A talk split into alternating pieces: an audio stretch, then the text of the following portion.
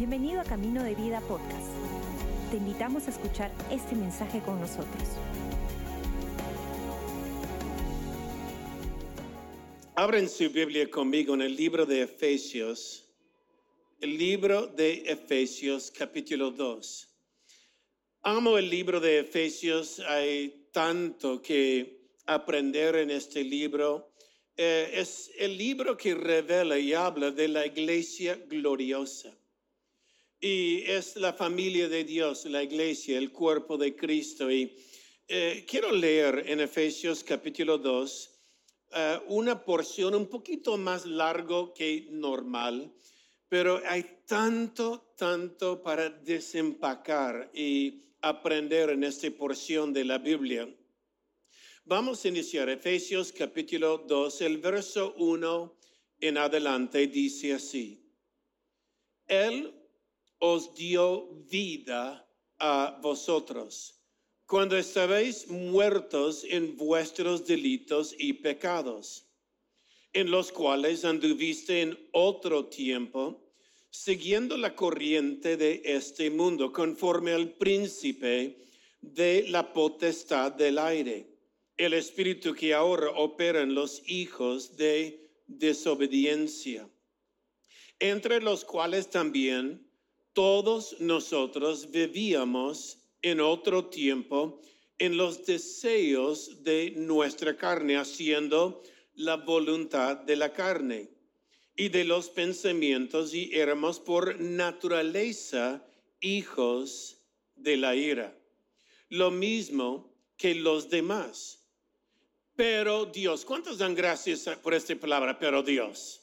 Ok, pero Dios que es rico en misericordia por su gran amor con que nos amó, aun estando nosotros muertos en pecados, nos dio vida juntamente con Cristo.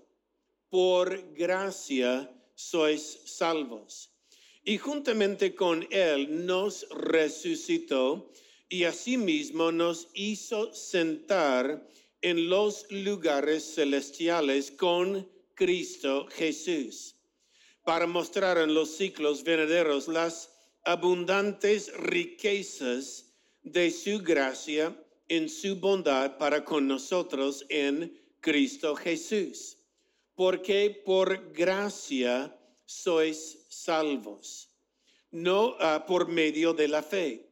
Y esto no de vosotros, pues es don de Dios, no por obras para que nadie se gloríe, porque somos hechura suya, criados en Cristo Jesús para buenas obras, las cuales Dios preparó de antemano para que anduviésemos en ellos. Leo dos versos más, el verso 12 dice, en aquel tiempo, estabas muerto o estabas sin Cristo, alejados de la ciudadanía de Israel y ajenos de los pactos de la promesa, sin esperanza y sin Dios en el mundo. El verso 15, el último verso, aboliendo en su carne las amnistades, la ley y los mandamientos expresados en ordenanzas para creer en sí mismo de los dos un solo y nuevo hombre, haciendo la paz. Esta frase, haciendo de dos un solo nuevo hombre, un solo nuevo hombre. Ahora, lo que está hablando todo el contexto en capítulo 2 de Efesios es que Dios está haciendo algo nuevo. Algo nuevo en nuestra vida, un nuevo hombre, algo que antes no estaba. Eh, eh, y es que antes fue los judíos y los gentiles, ahora es un nuevo hombre. En otras palabras, ya no es esto ni esto, es nuevo ya no es esto o aquello, es algo diferente. Ya no es gentil y judío, ya no es esclavo y libre, ya no es hombre y mujer o masculino y femenino. Es nuevo lo que Dios está haciendo. Y habla que antes había amnistades, había separaciones, diferencias, hasta podemos decir en casos odios, especialmente entre judío y gentil había una división, pero Dios destruyó la división que había entre, entre algunos. Y, habla, eh, porque eh, había antes lo que era el pueblo judío, los que eran de la promesa de Dios, del pacto, ellos tenían la promesa, pero los demás no. Por esto la Biblia dice, antes éramos sin esperanza éramos en otros tiempos en el mundo sin esperanza y había tradiciones que mantuvieron separado. Tradiciones, religiones, podemos llamarlo, la religiosidad de un pueblo y con la religiosidad o la tradición del hombre, Dios hizo desaparecer la tradición y la religiosidad del hombre, que con la religiosidad vino soberbia, vino división, vino separación y esta religiosidad hizo que el hombre vivía separado. Judío, gentil, esclavo, libre, hombre, mujer, había división y la Biblia dice, Jesús vino para que en las edades venideras nuestra, el mundo verá la gracia de Dios. Quédese conmigo, va a ver dónde estoy construyendo esto, pero Dios hizo de donde había división un nuevo hombre. Dios tomó algo separado y lo tejió en un nuevo hombre. En otras palabras, hemos venido de diferentes historias, diferentes trasfondos, diferentes pasados, y ahora Dios nos ha hecho una iglesia, un cuerpo un nuevo hombre, una familia. Dios nos ha hecho algo nuevo, un cuerpo, un nuevo hombre. Ahora, lo que quiero decir es, no es nuestra historia que nos une, es nuestro destino.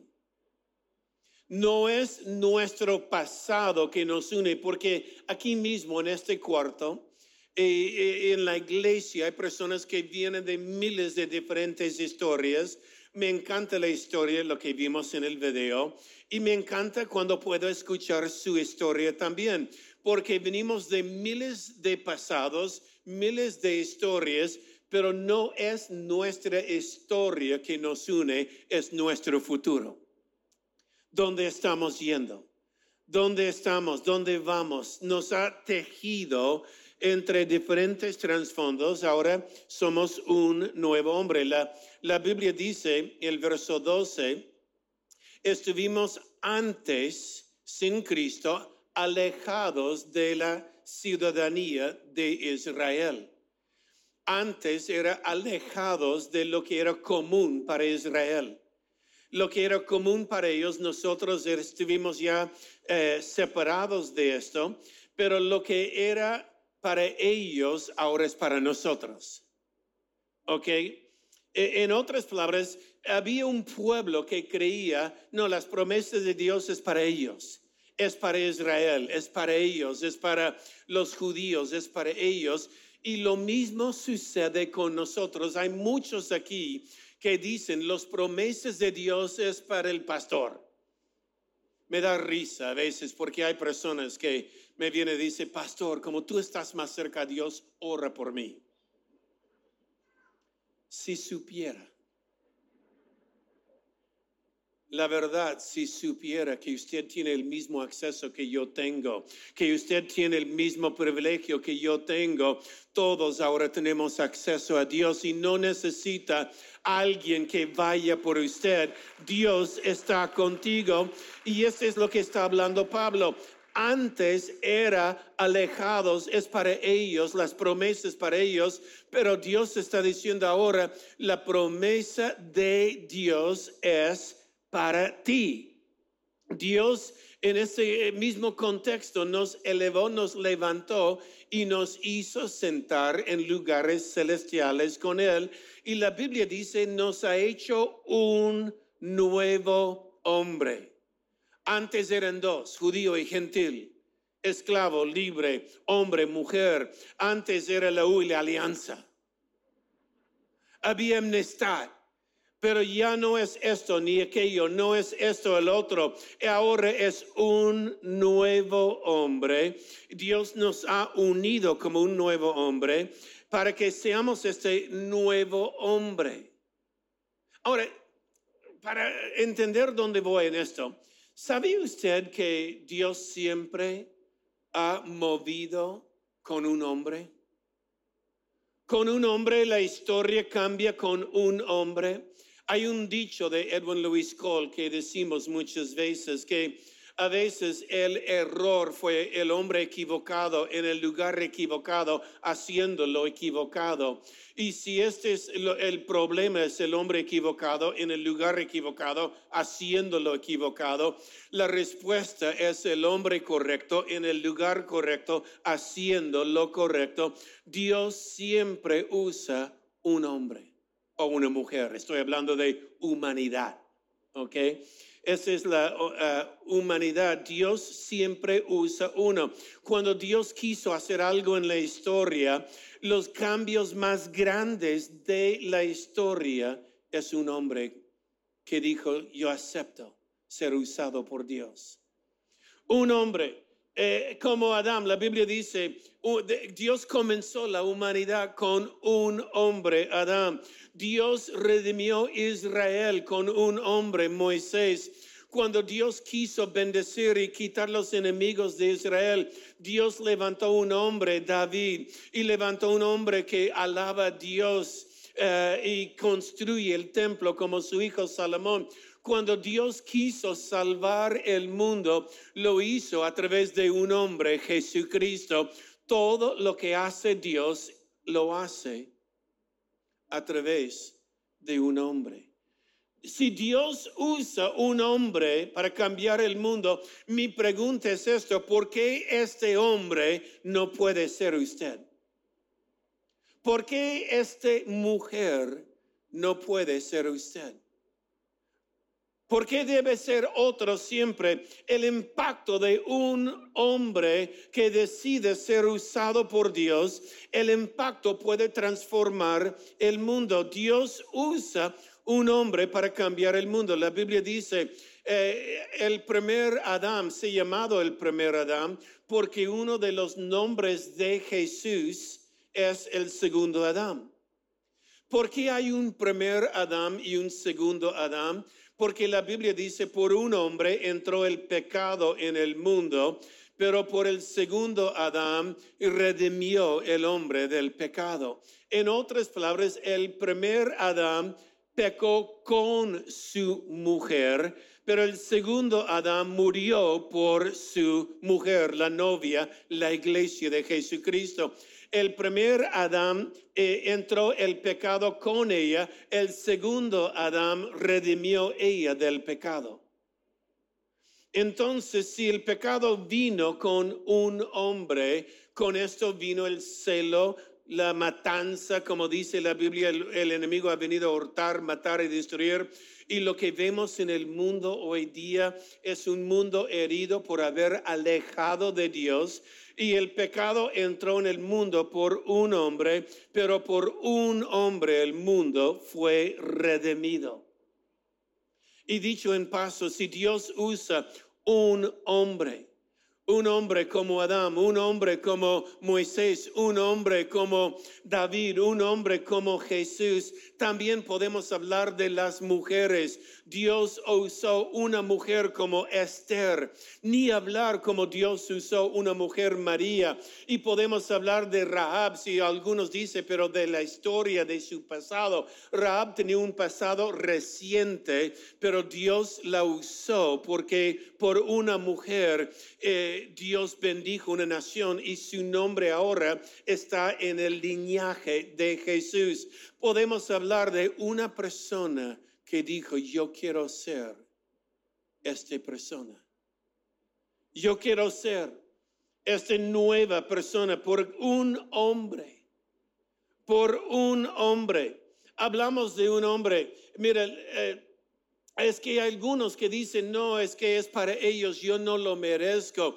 Eh, y pensamos, ¿no? Que, bueno, yo soy así porque mi padre fueron así, mis padres eran bravos, mi padre era un no sé qué. Yo le cuento una vez más, mi padre fue un alcohólico. Mi padre fumaba toda su vida y murió joven de cáncer. Mi padre tenía otras mujeres y yo tengo hermanitos que no conozco por otras mujeres. Mi padre, no, él fue así. Y yo recuerdo un día yo escuché que el pecado de los hombres se repite en los hijos hasta la tercera generación. Y yo dije, ¿qué generación soy yo? Estoy frito. Mi padre, eh, si mi padre fue un bandido, si mi padre fue un, un hombre malo. Y lo único que sentí esto por un tiempo hasta que un día me di cuenta, la maldición de la ley es el pecado de los padres, se repiten los hijos, pero Jesucristo vino y clavó la maldición de la ley en la cruz del Calvario, por lo cual yo no soy segunda ni tercera generación, soy nueva criatura en Cristo Jesús y mis hijos después de mí serán bendecidos por la tercera y la cuarta generación. Un hombre que toma la decisión como Abraham Abraham dejó su parentela, dejó el lugar donde había crecido toda su familia, Ur de las Caldeas, dice la Biblia, y fue a ver algo nuevo. Y de este hombre Dios bendijo a Abraham. La Biblia dice un día un hombre, Abraham, mientras que iba en fe, Dios iba acumulando riquezas y animales llegó de ser un hombre con muchos recursos y, Abraham, un hombre, encontró un hombre, Melquisedec.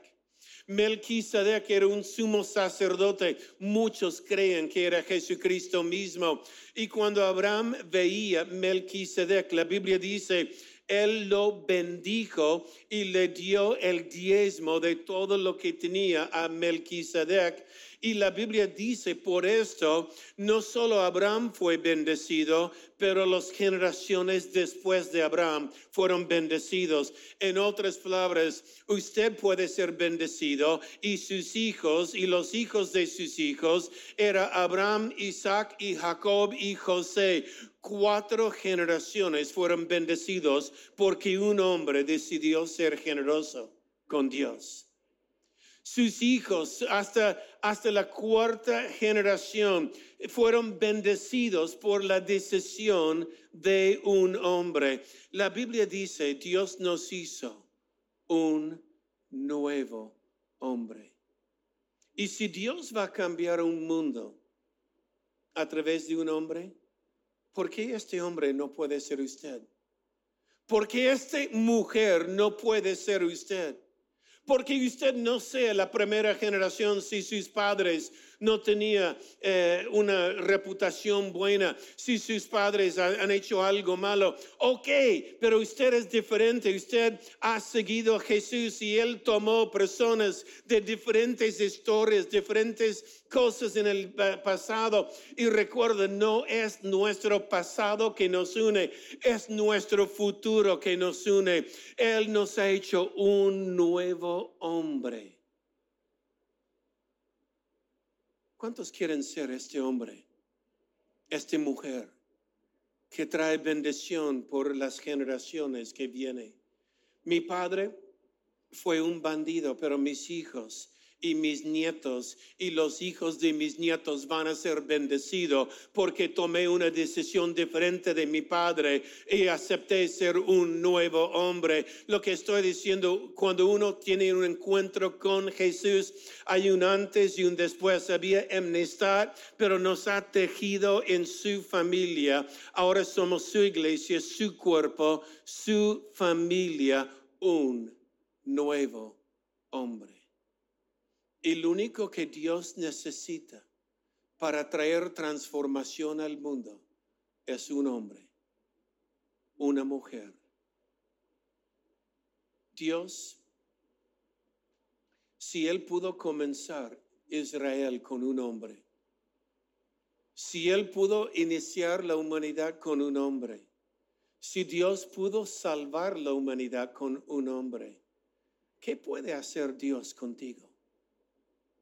¿Qué puede hacer Dios cuando nos damos cuenta de esta revelación? Soy nuevo en Jesús. Lo viejo ya pasó. Ahora Él me ha hecho nuevo y me ha tejido en un lugar donde somos un nuevo hombre. Padre, te doy gracias, Señor, por tu iglesia, tu familia. Especialmente, Señor, lo que estás haciendo en nuestra vida. Es verdad, mirando alrededor nuestro, miramos trasfondos distintos, historias distintas, vidas que han sido formadas de muchas maneras, pero ahora en Cristo todo está hecho nuevo. Y nos ha unido donde antes había amnistad a una sola familia. Lo que nos une, Señor, no es el pasado, es el futuro, nuestro destino. Señor, si con un hombre pudiste hacer mucho, ¿cuánto puedes hacer con nosotros si decimos, sí, Señor, úsame? En el nombre de Jesús, úsanos. Gracias por acompañarnos. Esperamos que hayas disfrutado el mensaje de hoy. Si deseas más información, síguenos en nuestras redes sociales o visita caminodevida.com.